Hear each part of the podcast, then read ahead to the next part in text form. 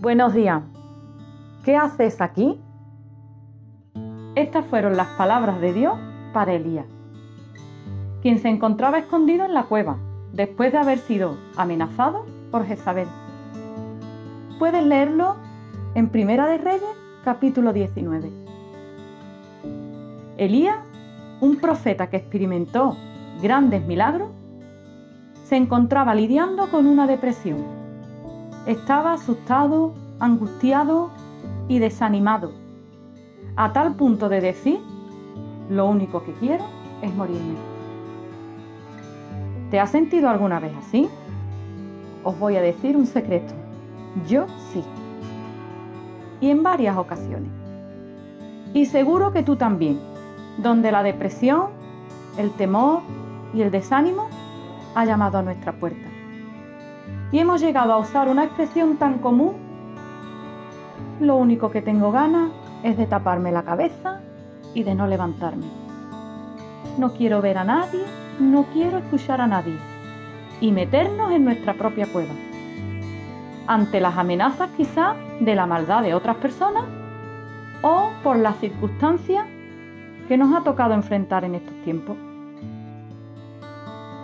En alguna etapa de nuestra vida, todos tenemos nuestra propia cueva, donde buscamos refugio. Ese lugar donde nos sentimos seguros, donde pensamos que podemos escondernos de todo y de todos. El problema no es que tengamos esas cuevas. El problema es pensar que esas cuevas sean nuestra esperanza. Pero en realidad es el lugar que Dios elige para mostrarnos que solo Él es nuestro verdadero refugio y esperanza. También David, ante las amenazas de Saúl, tomó la cueva de Adulán como refugio. ¿Te sientes identificado con esta palabra? ¿Y te encuentras hoy en la cueva bajo el techo del desánimo? donde no te permite ver con claridad lo que Dios te ha llamado a hacer. El Señor te anima a salir fuera, con un suave susurro como lo hizo con Elías, para confortarte, alimentarte, alentarte y darte instrucciones para seguir el camino.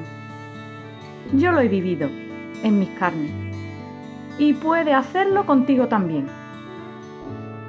Fijaos que el Señor no le dijo a Elías, ¿qué haces allí? Le dijo, ¿qué haces aquí? Eso nos da la seguridad que estemos donde estemos, pasemos por lo que pasemos, Dios está presente. Os dejo con este salmo que escribió David cuando huyó de Saúl a la cueva. Salmo 57 dice así ten misericordia de mí. Oh Dios, ten misericordia de mí, porque en ti ha confiado mi alma, y en la sombra de tus alas me ampararé, hasta que pasen los quebrantos. Un saludo, gracias y paz a vosotros.